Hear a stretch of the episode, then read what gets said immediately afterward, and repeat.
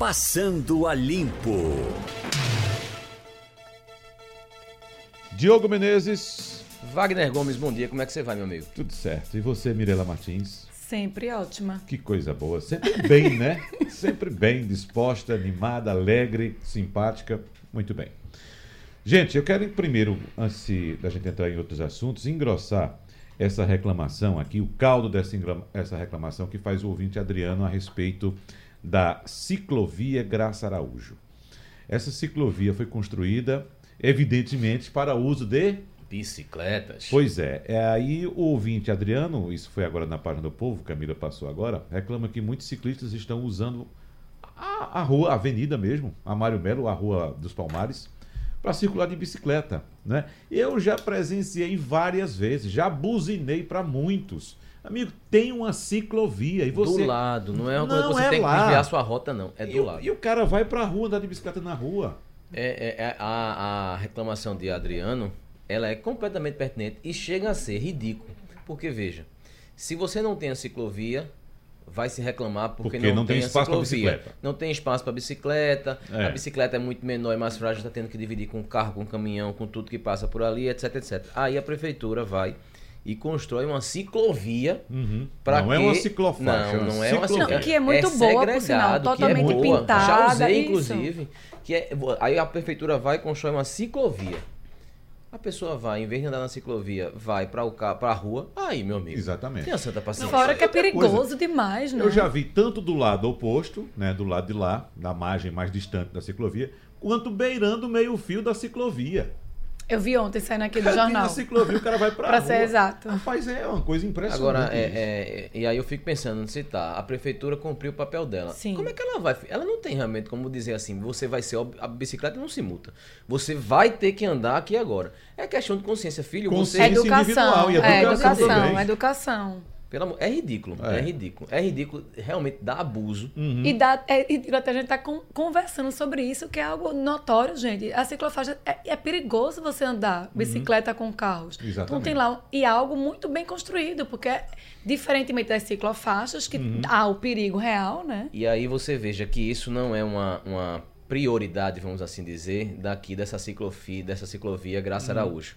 Acabei de receber uma mensagem aqui de Adilson mandando para mim que tem uma ciclovia também na Vaza que ninguém usa. Vai para a parte dos carros. Uhum. É, tem outras ali, Avenida do Forte tem ciclovia. A gente, a gente até deu matérias aqui no Jornal do Comércio da malha cicloviária de, daqui de, do, do Recife, propriamente dita, que ela vem crescendo. Ela vem crescendo, ela vem crescendo. Falta as pessoas tomarem consciência, rapaz. Exatamente. Porque é, é, muito fácil também, lógico, tem muito motorista de carro que é mal educado. Sim, tem. Que a gente sabe que Sim. tem. Mas é questão de você. Tudo não pode se colocar a culpa somente no, no motorista do carro, não. Se num caso desse, o ciclista que tem um lugar para andar segregado e mais segurança, ele prefere andar no meio da rua. Tenha santa paciência. É realmente de abusar, você fica. Eu já fiquei, Wagner. Você disse que já abusinou. Eu já fiquei muito arretado da vida. Uhum. Porque, pra, na minha cabeça, é inadmissível o cara ter uma ciclovia do lado e, e pra preferir rua. andar no meio da rua. É, exatamente. Agora, por falar na ciclovia, é, Diogo, estão fazendo uma obra na ciclovia Graça Araújo. Então, inclusive, é passei ontem, passei ontem, me espantei, porque uhum. é uma uhum. ciclovia que foi Novíssima, inaugurada né? nova agora há pouco. Há poucos meses. E aí pedi, inclusive, a nossa é, especialista de mobilidade, Roberta Soares, que está aqui no Balanço de Notícia Sim. com você o tempo todo, também aqui no Passando a Limpo, para investigar o que realmente está acontecendo isso. Porque eles estão como se fossem, Mirella, trocando placas. Eu realmente não entendi.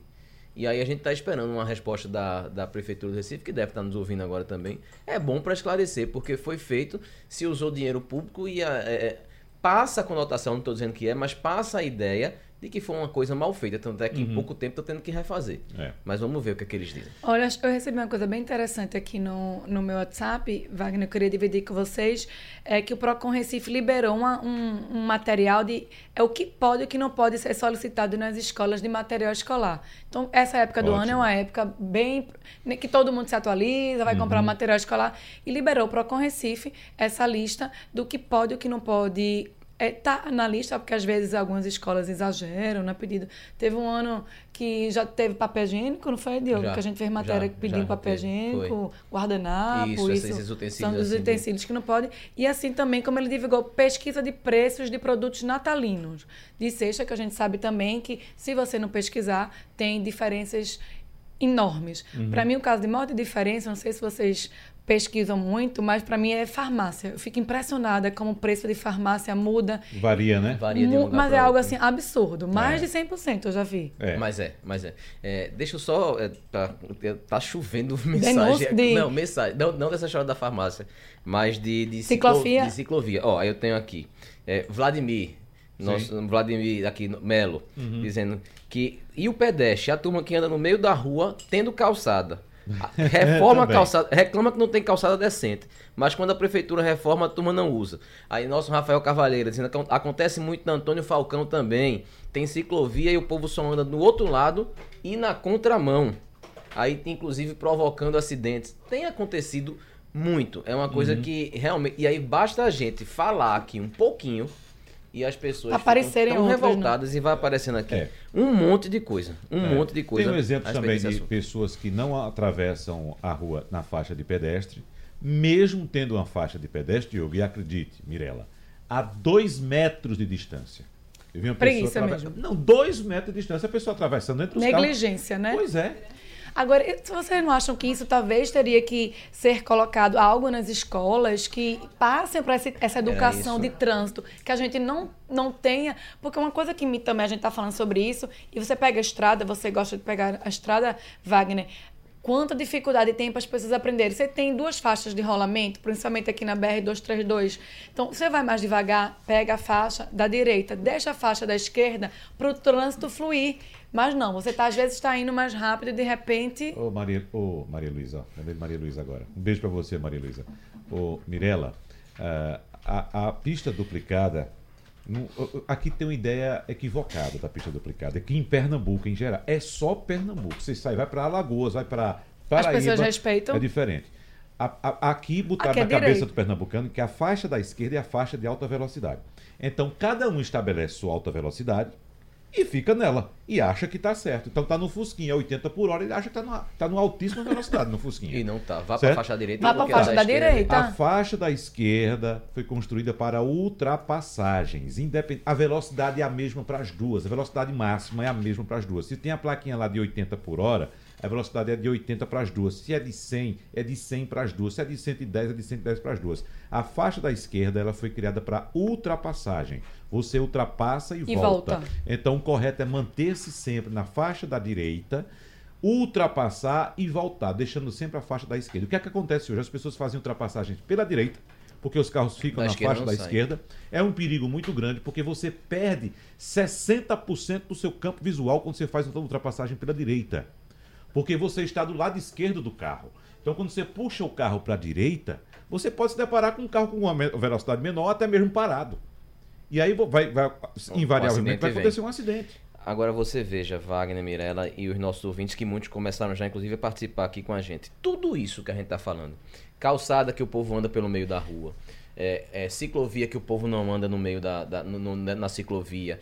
A questão da ultrapassagem dos carros. É, tudo se resume ao quê? Falta de educação. Educação. Em todos os cantos é falta de educação. É, Mirella estava dando a sugestão, inclusive, de se fazer uma educação maior, uma campanha sobre isso nas escolas. Eu tenho uma filha de seis anos e o projeto de ciências, o salão de artes desse ano dela, de Sofia, foi sobre educação no trânsito. E aí, ela hoje é tão, é tão bonitinho, tão engraçado, ela sabe tudo do trânsito, da questão da faixa de pedestre, da questão de, do, do uso da, da- do cinto de segurança, a importância, etc, etc. Então, na mentezinha dela e dos coleguinhas dela de turma, já tá Já aquilo do que ela pode e o que ela não pode fazer. Seria realmente ideal que todo mundo pudesse passar por uma dessa. Agora, é, escola grande, né? Tem sempre fila dupla que o pai deixa para deixar o papo para o menino. Estacionamento em local proibido. Você precisava ver os meninos de seis anos se- apresentando a história e os pais com cara de tacho, por quê? É, porque não pode estacionar em fila dupla. Aí o pai fica olhando assim pra cara pra dizer, eu tenho culpa nisso também. Uhum. Né? Porque não segue. Não segue a educação. É questão de educação. Exatamente. Aquela questãozinha assim, de eu vou parar E aqui de para meu filho desembarcar né? rapidinho. Empatia. É você só Porque você colocar si. no outro. Porque eu, às vezes, deixo dois, três quarteirões depois. Agora, meus filhos já estão grandes, já, eu deixo e vou embora. Mas antigamente eu tinha que levar no colo, tudo.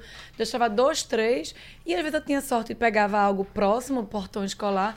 E eu já fiquei, Wagner, acredite, presa. Porque um cidadão ou uma cidadã achou por digno parar em fila dupla, fechar o carro, ir embora, levar o filho e eu tive que esperar. Uhum, é. Então, a falta de empatia, ele Olha, não sabia o que eu tinha para fazer depois. Eu já passei, contei aqui até certa vez aqui no programa mesmo, aqui na Gervásio Pires.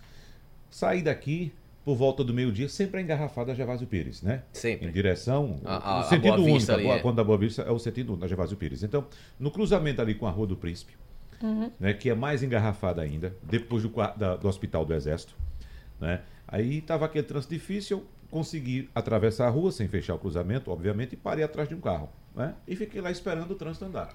Aí o trânsito começou a andar, e cadê o carro da frente andar? Não andou. Aí eu percebi um senhor saindo daquele prédio do lado e entrando no carro. Veja só, embaixo de uma placa de proibido estacionar.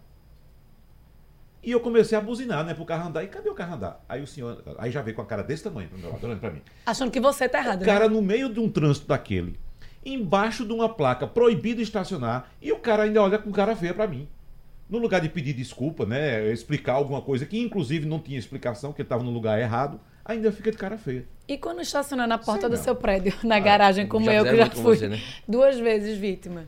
Uhum. Olha, são, é- eu acho que para mim o pior é educação e empatia, sabe? No dia que É. a gente começar a pensar no outro, pensar, eu vou fazer isso, gente, e o outro, você não é melhor do que ninguém, ninguém é melhor do que ninguém para você não pre- prestar atenção no outro. Então, isso para mim, educação e empatia, esse combo tem que andar junto sempre. É um exercício diário, não é fácil, mas faz parte de você viver na coletividade. Quem vive em sociedade é isso. Existem regras, regras de conduta e regras de civilidade. Olha, sempre que a gente fala dessa questão da pista dupla, chove aqui a mesma, a mesma alegação. Sempre. Por exemplo, tem José Barros, do Recife, dizendo: é, vão andar na BR-232 e veja a situação da BR do lado direito.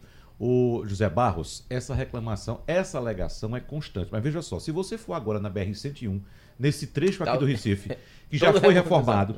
todo mundo está na faixa da esquerda. A, a pista está novinha. E outra coisa, a BR-232 não está ruim na faixa da direita, não. Tá ruim em todo canto. Todo Todo canto, as duas faixas. Se fosse assim, a gente tinha que descobrir qual foi o material que usaram na faixa da esquerda, porque só acabou a da direita, foi. Não, acabou a pista toda. A pista está ruim. A BR-232 é uma vergonha. Se- será que de o- sinalização, de, de pavimentação, de conservação. A De BR-232 é uma ondulação também, vergonha né? Tem umas nacional. ondulações agora. Não sei Exatamente. se vocês sentiram que as, as vias daqui também nesse estão com as ondulações maiores nessa época do ano ou, ou é algo Não, pontual? não, eu não percebi. Não, no Recife, o que eu tenho percebido, pelo menos no trecho onde eu circulo mais, evidentemente eu não tenho condições de andar a cidade É. inteira, mas no trecho onde eu circulo mais, nas zonas oeste, ou saídas da zona oeste e parte da zona norte, eu percebo que há muitas vias recapeadas. Eu também notei. recapeadas, Aqui também no, no centro fizeram um Exatamente, recapeamento, ali perto da Gemar. pintadas, enfim, eu estou percebendo uma certa organização nesse aspecto. Ainda bem, né? Ô, Diogo, Oi. a gente falou aqui de alguns problemas da cidade, né? E das estradas também. E tem uma mensagem aqui de Sildenoro Moura, de Boa Viagem, diz: A Conde da Boa Vista está ficando linda, mas a Rua da Soledade está virando a mesma feira livre que está instalada na Gervásio Pires. Cadê a prefeitura? Por falar nisso, viu, Sildenoro? Eu abri aqui uma imagem de câmeras da CTTU que mostra exatamente a área da Conde da Boa Vista na altura do cruzamento com a Rua da Aurora. Tá bonito, tá, Diogo? Tá bonito. Eu ampliei aqui a imagem, tanto para Diogo quanto Mirella ah, ah, acompanharem aqui também. Agora, eh, chama- a gente estava falando da questão de educação do trânsito, educação do pedestre também. E veja só, a prefeitura faz a, a obra de revitalização, está ficando bonito, está ficando organizado. Agora, a prefeitura tem que colocar um gradil no meio da avenida para evitar que as pessoas atravessem pela avenida Isso. para obrigar as pessoas, digamos assim, a atravessarem na faixa, porque não dá para atravessar Você pelo obriga quadril. as pessoas a tentarem ter um pouco de educação. Veja só que E outra coisa, você vai obrigar as pessoas a terem educação, Mirella, para preservar a vida delas mesmas. Isso. Né? As vidas delas próprias.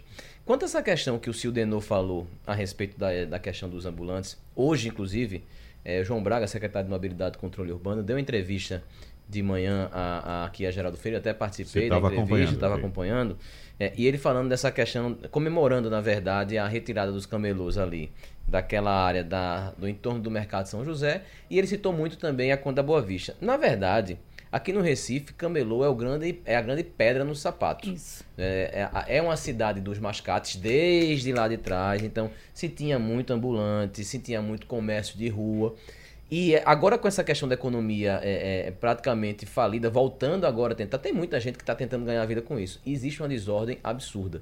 É, eu acredito, né, e é uma opinião minha, que a gente tem um histórico de mascates, a gente tem um histórico de comerciantes, mas você também não pode simplesmente se apoiar na história para basear e dizer que, ó, a gente tem esse problema porque é uma coisa histórica. Não, a gente tem que enfrentar esse Sim, problema. claro. A prefeitura teve problema várias vezes é, querendo alugar casas, é, não conseguia alugar casas, comprar casas para colocar os ambulantes, os ambulantes não iam. E vocês lembram a grande confusão que foi para tirar Sim. diversas vezes os ambulantes da Conda Boa Vista. Agora se disse que eles vão, vão, vão ser retirados, vão ser cadastrados apenas 50 ou 60, salvo engano, que vão poder ficar na Conda Boa Vista, e os outros vão para aquelas ruas perpendiculares. É, se vai funcionar, não sei. Que precisa ser feita alguma coisa? Urgente. Precisa. Olha, lá, Precisa. lá em Jaboatão, em Prazeres, era uma desordem. Você sai ali de piedade para chegar pra perto. Não, mas teve uma época, calma. Há um Ah, ano ou dois, eles criaram aquele. A gente pode chamar de camelódromo, um mercado. que- É, é um mercado que. É, eu não sei se pode. Mas é, mas a, a ideia um é uma mercado. dessa, é, Miranda. E tirou tudo. Gente, era uma coisa, chega, é, dava gosto de você voltar a passar por ela via. Eu acho que era Arão Andrade, aquela via que vai ali. Então eles fizeram um mercado super organizado, tiraram as pessoas, era uma confusão, você não sabe, você nem vê calçada, porque era tanto camelô ali em Jaboatão, e aí eles construíram um local muito interessante, com infraestrutura, bonito, bem pintado. E de repente você, outro dia, eu fui agora recentemente passar e a quantidade Voltou tudo de novo. Voltou. E voltou uma coisa assim. Eu, eu me lembro eh, quando teve também aquela revitalização ali do- ao- no entorno do Mercado São José. que Foi há quanto tempo? Foi recente Foi há pouco isso. tempo, inclusive eu passei lá e me assustei, porque é- realmente tá assim, Limpo. limpo. E você Tá. vê, o Mercado São José é uma, uma pérola da nossa arquitetura. E você vai para vários lugares do mundo e um dos passeios principais, pilares da gastronomia, que faz parte da cultura do local, é você visitar o mercado. Exatamente. Então aqui realmente, olha como foi importante essa atitude da prefeitura de tirar aquele entorno que era uma bagunça A ali gente- no a lado do gente- Mercado São José. A gente tá muito ruim, você veja, tanto Mirella como eu, passamos agora há pouco lá no Mercado São José e a gente disse o quê? Nos assustamos com a limpeza. Veja Vê- a é. que ponto a gente chegou. A gente chegou. A gente se assustou porque tá tudo limpo. E, e realmente você consegue ver agora a arquitetura do Mercado São José.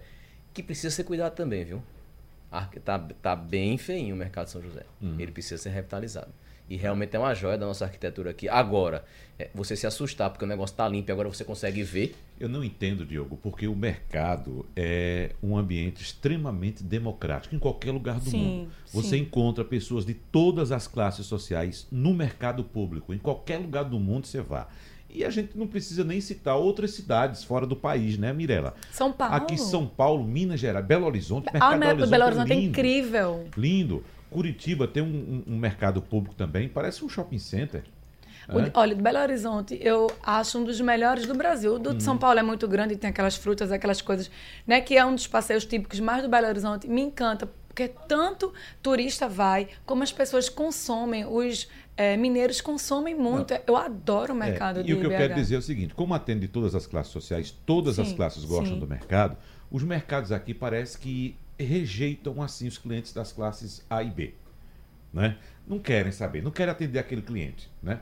Aí, resultado, esses clientes das classes A e B, que gostam de mercado, migraram para o mercado privado que foi construído na torre. Não sei se vocês já Ah, perceberam sim, isso. tem um mercado, é. Né? Um mercado privado que foi construído na torre.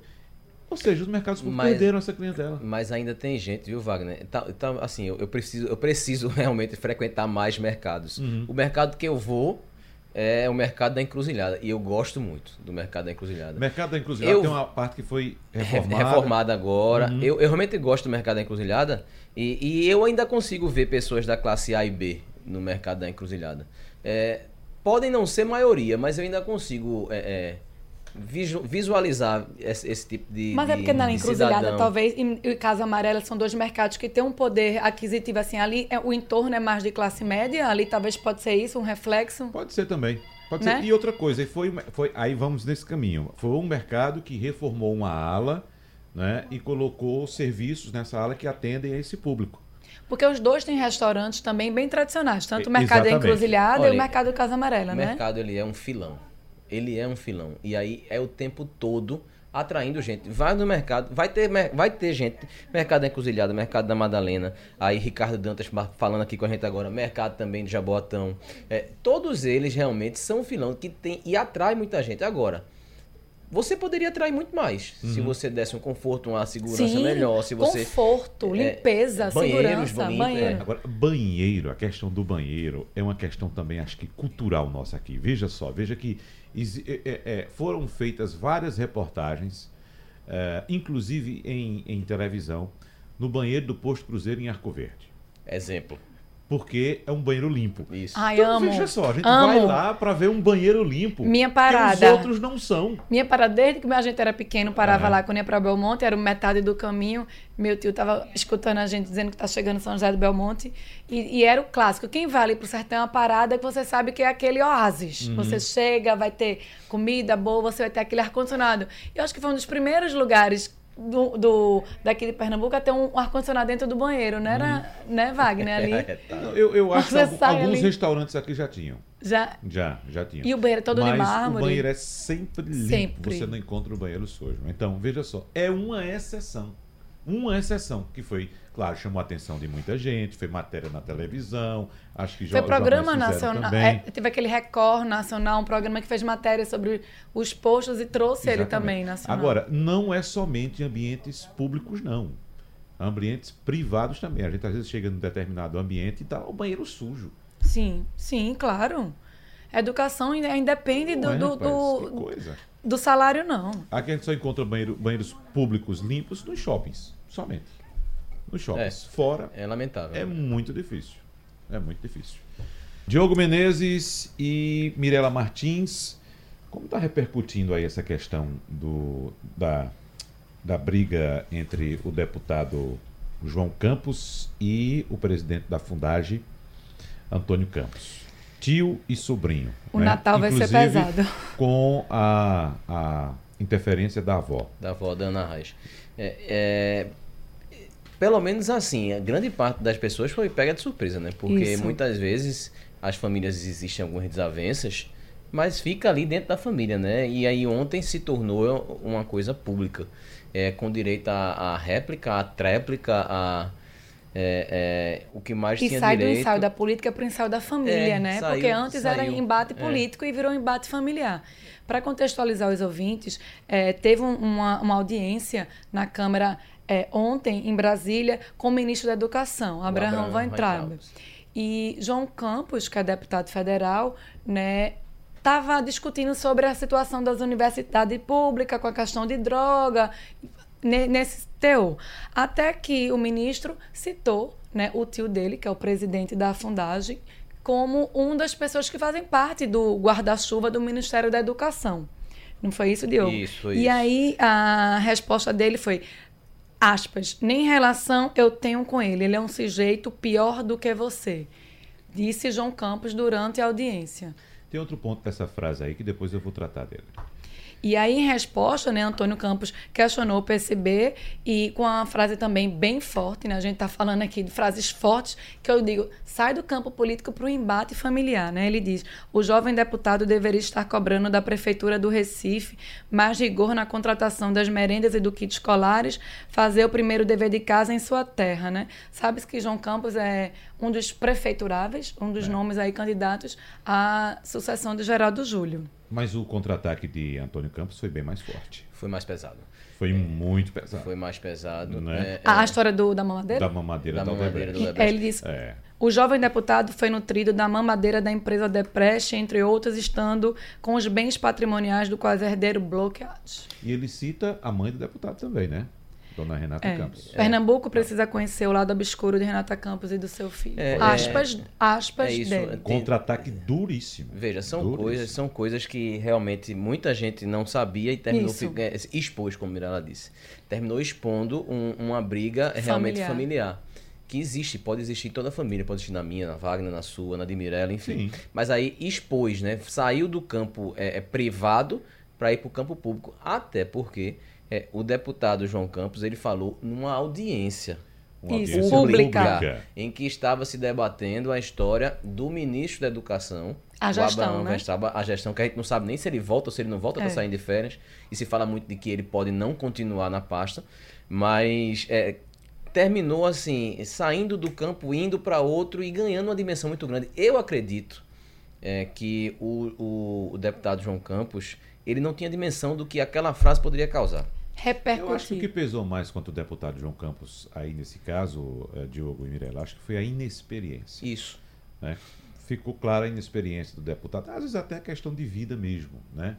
de não perceber que qualquer palavra dita num ambiente público, ah, por, ah, digamos, mesmo que não seja uma palavra mal intencionada, ela pode repercutir muito. Você tire, por exemplo, não comparando, tá? Mas essa questão de ambiente público, você falar, rede social, você escrever. Veja, veja, é, quão, quão- quanto de confusão já teve com os filhos do presidente falando à torta e à direita, Sim, sem filtro, como a gente fala, em rede social. sim. É bom deixar isso claro, Diogo, porque se fosse o filho de seu Joãozinho aqui do fiteiro, aqui da frente, né? O filho de Dona Maria aqui do mercado de, de, de Santo Amaro, né? A gente não ia dar muita atenção. Mas assim como acontece em qualquer parte do mundo, eu pego como exemplo aqui, por, é, sabe muito disso, as questões da Inglaterra, da família real, Sim. da família real britânica. Então qualquer coisa que se faça vira motivo de comentário, porque são pessoas Públicas. públicas. São pessoas públicas, então são pessoas que têm que prestar contas à sociedade daquilo que fazem, inclusive daquilo que pronunciam. Eu acho que me chama a atenção nesse caso é que talvez até a gente teria. é, a gente saberia isso, mas na política não existe um. A gente não sabe que tem um certo cuidado que você não mexe muito com família. É. Né? Você. é, a- a- É, existe é. aquela história assim. Existe um tabu que nesse aqui você de não você vai. colocar a família um pouco de lado. A gente sabe de certas coisas, mas deixa de lado no campo da política. Se no restante vale tudo. Canela para baixo vale tudo. Mas aí quando chega esse ponto, teve também a tréplica da avó, que é a ministra do Tribunal de Contas da União, Ana Reis, que depois de toda essa celema da, do ataque e contra-ataque, veio a avó e disse, não admito grosseria, você está desrespeitando sua avó, Isso dizendo para João Campos, isso, né? dizendo para João Campos, mas está publicado no blog do Jamildo e o Jornal do Comércio trouxe na entrega a fala. Ô Mirella, se for necessário a gente retoma esse assunto já já, mas vamos abrir aqui um espaço bem rapidinho, porque ah, a delegada Carla Patrícia, que assumiu a superintendência da Polícia Federal em Pernambuco, vai conversar com a gente rápido, mas ela está com a agenda bastante apertada agora, mas pelo menos nós temos a oportunidade de saudá-la como a primeira mulher a assumir a superintendência da Polícia Federal em Pernambuco. Bom dia, doutora Carla, tudo bem com a senhora? Tudo bem, muito bom dia a todos. Doutora Carla, quais são os seus primeiros desafios à frente da Superintendência da Polícia Federal em Pernambuco? Bom, o primeiro desafio e maior desafio é nós continuarmos com o nosso trabalho de combate à corrupção, ao desvio de recursos públicos, ao tráfico de drogas e também eh, pretendemos promover uma integração ainda maior com as outras forças policiais do Estado e as outras instituições públicas. Uhum. Mirela Martins, alguma questão para a delegada Carla Patrícia? Bom dia, delegada. A gente está falando no- é, em 2019, é, a primeira mulher a assumir um cargo na superintendência aqui da Polícia Federal. É, eu gostaria de saber, a senhora está nessa posição de destaque, mas dentro da corporação, é uma corporação que tem mais mulheres, mais homens. A, a senhora já passou por alguma situação é, que é, essa questão de gênero fez da diferença? É, bom dia, Mirella. Olhe, não, eu assumi algumas, na verdade, todas as chefias possíveis no âmbito da superintendência. Acho que a Polícia Federal eh, já tem a maturidade de reconhecer os talentos, ou as vocações, ou as competências, independentemente do gênero. Uhum. Diogo Menezes, bem rapidinho. Delegada, bom dia, boa sorte aí na caminhada nova da senhora. É, a, senhora já, obrigada. a senhora já tem dimensão, a senhora já está a par de tudo que, é que a senhora vai pegar, de investigação em andamento, é, de como estão, essa, como a senhora falou da integração com as polícias, de como há essa integração hoje, e o que é que a senhora vai tentar fazer nesse primeiro momento para tentar melhorar ainda mais essa relação da Polícia Federal com as outras polícias? Bem, bom dia novamente.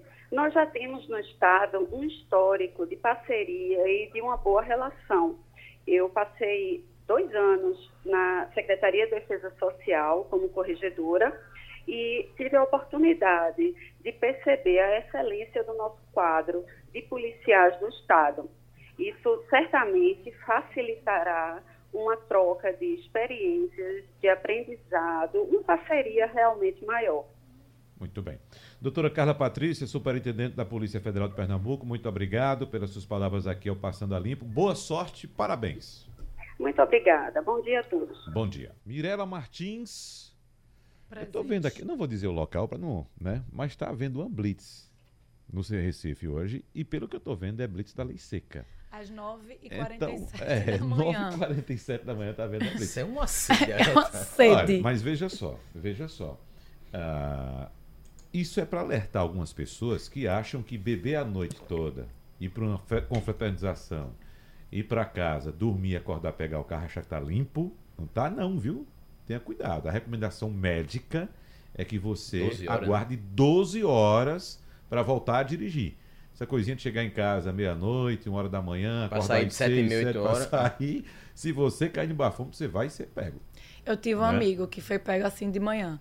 Ele saiu em Belmonte de noite e estava tudo tranquilo, brincou, né? Dormiu, tomou banho, tomou café e foi e caiu em Serra Talhada. Uhum. Fez, e ele fez porque ele disse assim: ah, dormi, comi é, e. Erroneamente continu... pensa dessa forma. E aí ele foi surpreendido. Uhum. A gente deu uma matéria com Roberta Soares, né, da editoria de cidades, que é a nossa. A gente já falou dela até aqui hoje da, da nossa setorista de mobilidade, ela falou dos oito anos da lei seca. E aí a, fez um cronograma desde que começou de fato a lei seca a, a, a fazer os testes vigorar. de alcoolemia, vigorar até agora. É, existe realmente uma consciência maior, mas ainda impressiona a quantidade de pessoas que caem na, na, no teste de economia e, e, e, e, ficam. Porque você veja, nos tempos de hoje em que está tudo mais, mais informado da necessidade que você não pode beber e dirigir, e não é somente para ser pego e não ser pego em blitz, não, é porque você não pode, porque você pode matar, matar. os outros, é. você pode cometer um acidente e fazer um acidente e você matar outras pessoas. É isso que, que não tem nada a ver com isso. Então, é, é, salvo engano, minha, minha memória de vez em quando falha, é, esse ano foram 3 mil 600 e poucas pessoas que já caíram no teste de alcoolemia. Uhum. Nós estamos em dezembro. Isso é um funil, né, Diogo? Se essas pessoas caíram, olha a quantidade de pessoas que né, não participaram, não, é. não foram pegas e que não, não fizeram o teste. Ainda, ainda impressiona muito essa quantidade. É. O que me impressiona, Diogo, você estava falando agora, estava lembrando, é o fato de as pessoas temerem a blitz e, consequentemente, a multa. É somente as isso. As pessoas não pensarem que podem causar um acidente e causar um, um, dano físico ou até a morte de outra pessoa. Isso. E tem a multa e perde a carteira, né? No... Só, se pensa, só se pensa nisso, é perder a carteira. carteira. É, porque é. é. outra coisa, que é outro processo demorado muito, que, que Roberta já falou diversas vezes em matérias nossas, aqui na rádio, no jornal, enfim. É, você entra no processo, você caiu na Blitz. Então, vai ser aberto um processo administrativo. Mirela, tem gente que já está há mais de quatro anos nesse processo e não perdeu a carteira ainda. Você paga a multa, você precisa pagar. O que é que acontece hoje? Eu fui pego na Blitz. É, não, ou me recu... não. não é, eu estou dizendo assim, hipoteticamente, hipoteticamente né? É, a pessoa foi pega na Blitz. Então, ela soprou, deu ou não soprou, se recusou, também foi pego. Ela tem a carteira recolhida, vai pagar a multa de R$ 3.900. Certo? Ela paga a multa, ela depois de dois dias vai pegar a carteira no Detran e continua com a carteira. O que é que é feito? É aberto o processo administrativo contra ela. Há casos de pessoas que foram pegas há quatro anos na blitz da lei seca e não perderam a carteira ainda. E aí vai. E isso, isso mostra um descrédito esse? muito grande. Pois é, isso, isso mostra um descrédito muito grande também, assim. A lei seca, você precisa, se você tiver alguma coisa assim mais automática, é, você caiu de, de um mês. automaticamente. Um, um, ou você perde automaticamente, ou então abre o processo de volta, depois de um né? mês. Você, exatamente. Depois de um mês você perde, você cria um hábito melhor e maior para que as pessoas tenham um alerta mais. Infelizmente, hoje, blitz de lei seca só serve para a consciência das pessoas, tá? É, para que elas é, digam assim, não, eu vou para não perder a para minha carteira, não perder a carteira. Uhum. Não pensa no acidente que pode causar. É. Na morte que pode causar. Eu estou observando aqui, que estou vendo tudo aqui, né? Você está gostando das, das câmeras da CTTU? Ah, chegou um advogado na Blitz agora, que ele pagou para o lado, perto da Blitz, do carro, né? Ah, uma pessoa dirigindo. Ele desceu pelo, pela porta do passageiro, foi até um, um agente, cumprimentou o agente e foi lá para frente, tá conversando alguma coisa lá na frente. Eu estou me divertindo aqui com a Blitz, tá Olha, interessante. é, eu queria falar um pouquinho, se vocês me permitem, sobre esse centro de distribuição da Amazon. Sim, que. Pernambuco vai receber e vai ser um hub do, do Nordeste. E quanto isso é importante, né, para gente, para Pernambuco, e, e para gente que consome, é para rapidez. Eles prometem entregar. Você compra de manhã e promete chegar na- no seu próprio No, dia. no máximo casa. dois dias, né, Mick? Depende do, depende E, do produto. Coincidentemente, no mesmo dia né, que o governador Paulo Câmara anunciou esse, esse em- empreendimento, também enviou um projeto para a Assembleia Legislativa prevendo um corte de 10% nos incentivos fiscais do PRODEP para ajudar justamente nessa reforma da Previdência, que é a matéria do, da manchete do, Do Jornal do Comércio, hoje, né? Por falar nisso, alguns estados já fecharam, viu? Questão. Certo? Hum. Acre, Alagoas, Espírito Santo, Maranhão, Paraná e Mato Grosso do Sul. Ontem tivemos aqui na LEP a votação. Primeiro A, do vo- a primeiro turno. primeiro turno, a primeira votação. 16 Vai a passar. 8, né? É, vai 16 passar. vai né? passar. Agora, chamou a atenção, Wagner Mirella e os nossos ouvintes, é, que uma das que votou contra foi a deputada Gleide, Gleide Ângelo, que é do PSB. do PSB, foi uma das mais votadas aqui no estado. E aí. É, Votou em- contra a orientação do contra partido. a orientação do Orientação do partido. partido. E ela, é, vez ou outra, aparece o nome de Gleide Ângelo como vai disputar Jaboatão de Guararapes. Vai tentar tirar os Ferreira de Guara- da- lá de Jaboatão. E uma coisa outra. A gente até procurou, ela falou com, com a reportagem da gente daqui da, do Sistema Jornal do Comércio e Comunicação. E ela disse que, olha, eu sou a favor, mas não nesses moldes que estão aí sendo apresentados. Então, votou contra mesmo.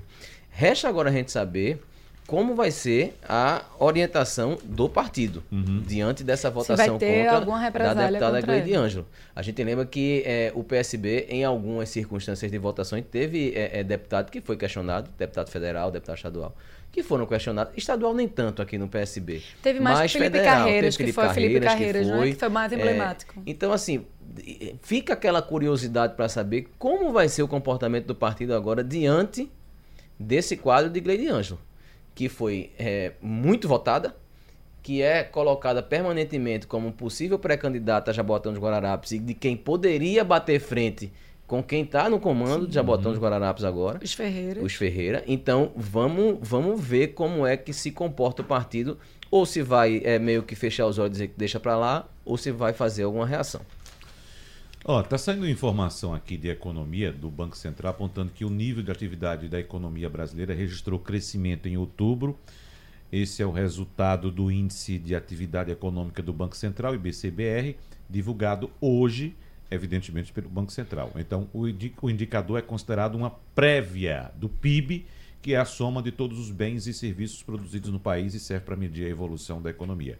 Então, o IBCBR apresentou expansão de 0,17% em outubro, na comparação com o mês anterior. 0,17% a mais do que o mês anterior, ou seja, setembro.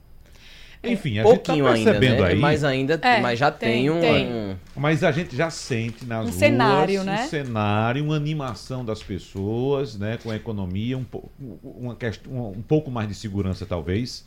Eu não sei se consumindo, acho que consumindo como antes, não. Eu acho que consumindo como antes não, mas é- é- essa animação já existe. E a gente, quando vai pra rua, tanto os comerciantes como as próprias pessoas estão mais alegres, por assim dizer, dizendo que Não. realmente acreditam que vai melhorar. E a gente teve um Black Friday muito positiva, com números bem superlativos, que é um termômetro do Natal atualmente, né? A gente não existia Black Friday há 10 anos, então a gente não tem um, um comparativo tão expressivo, mas teve, um, teve gente que aumentou mais de 300%, né? Teve um bom Dia dos Pais, um bom Dia das Mães. Dia das Mães é o segundo melhor data para o comércio, para o varejo, e a expectativa para o Natal. Eu acho que Diogo falou algo super importante. A gente vê um sentimento tanto da população, mas com o varejo também, as pessoas mais confiantes. Porque no ano passado as pessoas, ai, não, não vai. Já sabia que não ia ter uma venda boa. E agora já vê, não, a gente tá otimista. E essa confiança ela é necessária. Porque um comerciante, ele vive daquilo, ele precisa, ele tem que ser um otimista, ele tem que pelo menos assim, Tem que vislumbrar acreditar, né? e acreditar que vai. E graças a Deus, que bom que essa confiança está se traduzindo em números tímidos, é verdade, mas ainda já está conseguindo se traduzir numa, num fator positivo. Então você olha assim, você, é, sabe, Wagner, aquele correr que você vinha, é, três, quatro anos, você tentando enterrar a cabeça, você não consegue, aí esse ano você vai e faz um. Você dá um respiro. Você começa. E, e para poder galgar degraus maiores, você precisa primeiro dar um respiro. E é o que a gente está acontecendo. A gente conseguiu, de um ano para cá, meio que respirar. Agora a máquina realmente começa a moer. E aí você começa a ter uma perspectiva melhor É, para o país. A economia trabalha com perspectivas, né? E a perspectiva para o ano que vem é bem melhor do que desse ano. Então, se esse ano está terminando dessa forma, significa que o ano que vem pode ser bem melhor. E é isso que a gente de fato espera. É isso, não tem, não tem como Olha, vai, diferente. a, matéria, a manchete do UOL agora, que é o ministro Ricardo Salles, que é do Meio Ambiente, é alvo de um inquérito que tramita na sexta Promotoria de Justiça de São Paulo por suspeita de fazer pressão em policiais e delegado, usando relações especiais e cargo político para direcionar inquéritos e processos. A manchete do Hum. Ele já UOL é, agora. já é processado por alguma questão fiscal também, não é isso? Falsificação de documentos em processos, né? Uhum. Não, questões fiscais também. Ah, fiscais também. É, questões fiscais. Tem outros processos Então aí aí também. tem mais um, mais um ministro, mais um ministro da gestão Bolsonaro Uhum. aí envolvido no inquérito. É. Ô, Mirela, vamos falar um pouquinho a respeito desse fim de semana? Final de O que é semana. que tem por aí Já chegando de no eventos, hein? É, aqui no Recife tem até. na- Hoje tem um evento, perdão, desculpa diga, vá, interromper conte Mirella, mas hoje tem um evento assim que merece bolo e tudo. A Ponte do Janga sendo inaugurada. Rapaz, Solta o Isso é um champanhe. evento, viu? Solta o champanhe. tem um Esse é um memezinho evento. circulando aí pela internet, né?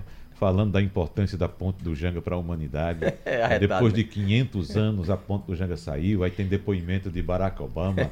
Donald, Donald Trump, Bolsonaro. Mandaram zap, foi? Foi. É muito engraçado, inclusive. É muito engraçado, Mas né, hoje está sendo inaugurada a Ponte do Janga. Agora às 11 horas. A gente vai fazer todo um aparato nas redes sociais do Sistema Jornal do Comércio e Comunicação, no JC Online, aqui na Rádio Jornal. É, promete ser um ato mesmo e eu não duvido que vai ter. É uma solenidade mesmo. E aí o governador deve estar presente.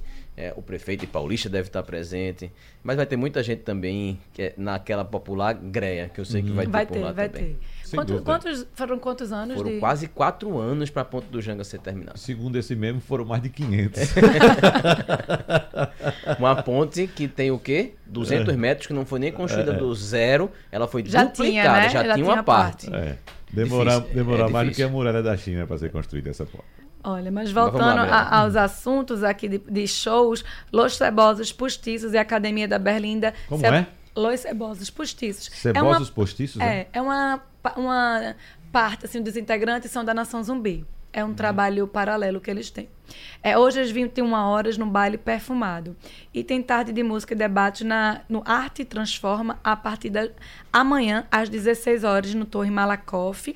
Para quem gosta de brega, a diga é Priscila Sena, nossa fazendo o Natal da Musa no Clube Tamarindos. E nessa sexta-feira, que o Rei do Baião completaria, se tivesse vivo, nosso Luiz Gonzaga, 107 anos, vai ter várias atividades é, aqui no Cais do Sertão. Cais do Sertão, que é nossa, uma das nossas pérolas. né? Se você é ouvinte, é. é. pernambucano, é recifense, mora aqui, tem que conhecer, maravilhoso. Uhum. É, tanto ali, aquele complexo, o Cais do Sertão, Passo, Passo do, do Frevo. Gente, tem que conhecer. Aquilo ali é. é- é- eu, eu gosto de, de, como turista, levar, mas eu também gosto de curtir, de levar meus filhos para aquilo. É. É. um museu interativo, é um museu que dá gosto de você É ir. Bonito, moderno, né? Agora, por falar em Luiz Gonzaga, em 107 anos do Rei do Baião, vamos conversar também com o secretário de Cultura do Estado de Pernambuco, Gilberto Freire Neto. Bom dia, secretário, tudo em ordem? Bom dia, Wagner. Tudo bem? Um prazer falar com você e com sua audiência. Da mesma forma, secretário, como é que estão as comemorações pelo aniversário de Gonzaga? Uma maravilha. Nós estamos aqui em Chu. Ontem já começou na Praça Luiz Gonzaga e na Praça de Eventos, apresentações aqui de artistas locais, né? E ainda de, de alguns nomes importantes aí da nossa cultura. Você sabe que Exu aqui no, no- no- na, na nossa região aqui do Araripe faz fronteira com o Cariri cearense, né? Então, culturalmente é um território muito rico, um território que tem uma, uma dinâmica cultural muito importante. E nessas horas todo mundo se dá as mãos para comemorar é o aniversário desse, desse pernambucano, que é um pernambucano que é nordestino e brasileiro, dos mais importantes, que deixou para a gente um legado eh, de muita qualidade e que merece toda a nossa atenção. Sem dúvida. Então- Mirela Martins, que é, é- é sua vizinha daí, o senhor está em Exu, ela é de São José do Belmonte. Fica pertinho, né, Mirela? Mais ou menos, né? Muito, muito, Não é? é, sertão. Mas diga aí. sertão. É. Bom Tudo dia, bem, secretário. Bom dia. Tudo, um prazer estar falando com o senhor. Eu queria Prazer saber se existe algo, a gente pode vislumbrar é, alguma solução para o Parque Asa Branca. É uma propriedade privada, mas ali é um dos maiores símbolos do Estado e do Brasil, por que não dizer, né? E por que não é, tornar uma atração nacional de visitação, já que aquilo ali é da família, é da família de Gonzaga e o próprio Luiz Gonzaga, a mulher dele, o pai, a mãe, estão é, enterrados aí. Se existe alguma possibilidade ou existe algum projeto de transformar o Parque Asa Branca em um símbolo cultural do Brasil. Olha, o Parque Asa Branca, na verdade, ele já é um símbolo, né? Ele tem um, territorialmente, culturalmente falando, ele é uma, uma, uma, referência importante, né? Mas você sabe bem que uma burocracia que existe entre o serviço público e o seu relacionamento com a iniciativa privada, eu estou falando isso porque também sou Fundação Gilberto Freire em algum tempo atrás, e eu sei exatamente como funcionam essas coisas ele presume que esse, esse relacionamento se estabeleça a partir de algumas normas públicas, de, de, de é, estruturação legal. É? a, o Parque Asa Branca, até onde eu sei, eu posso estar é, cometendo aqui algum impropério no comentário, mas até onde eu sei, a, a iniciativa privada ainda o domina. Então, ele tem uma atividade econômica é, com finalidade lucrativa, e isso é um impedimento a qualquer tipo de dinâmica do ponto de vista da cultura propriamente dita, da ação aplicada do Estado na preservação cultural.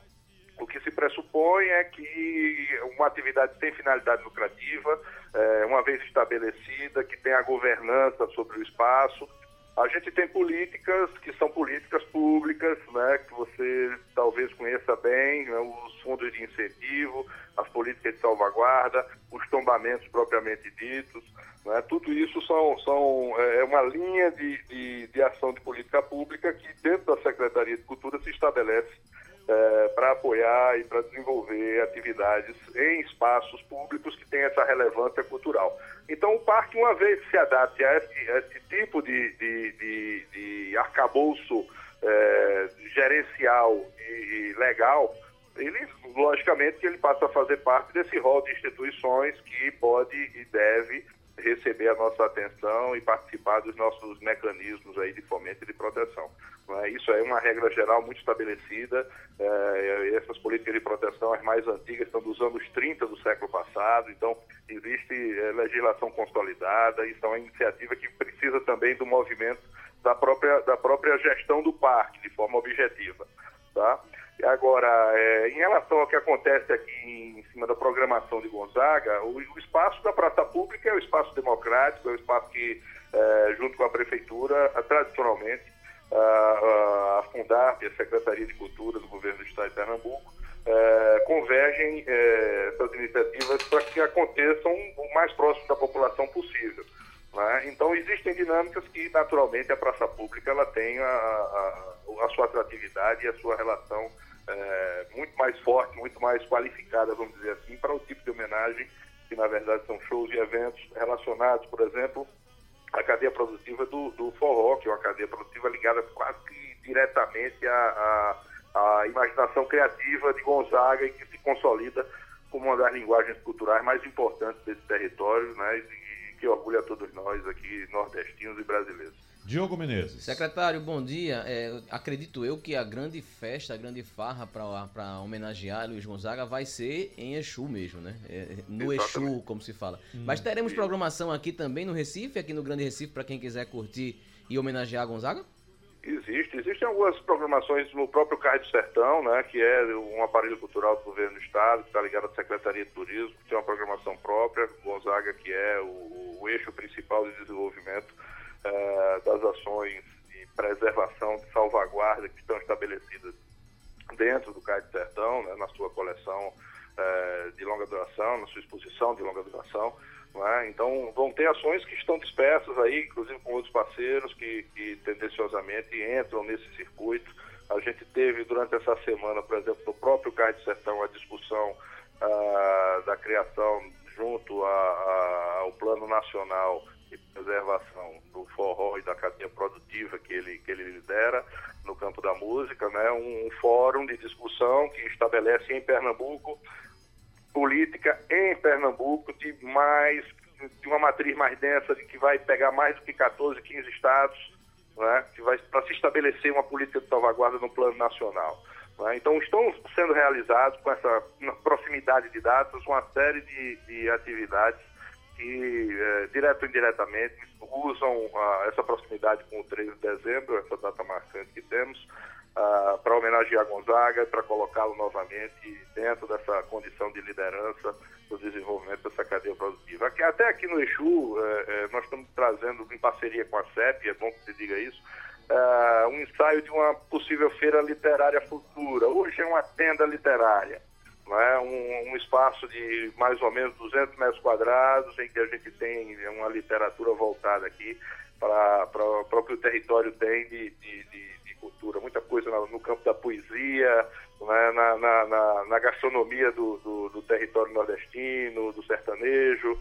É? Aí tem uma programação infantil, né? Então, são inovações que nós estamos trazendo e que encaixam bem nessa, na, nessa dinâmica de território aqui dentro do, do, do Exu.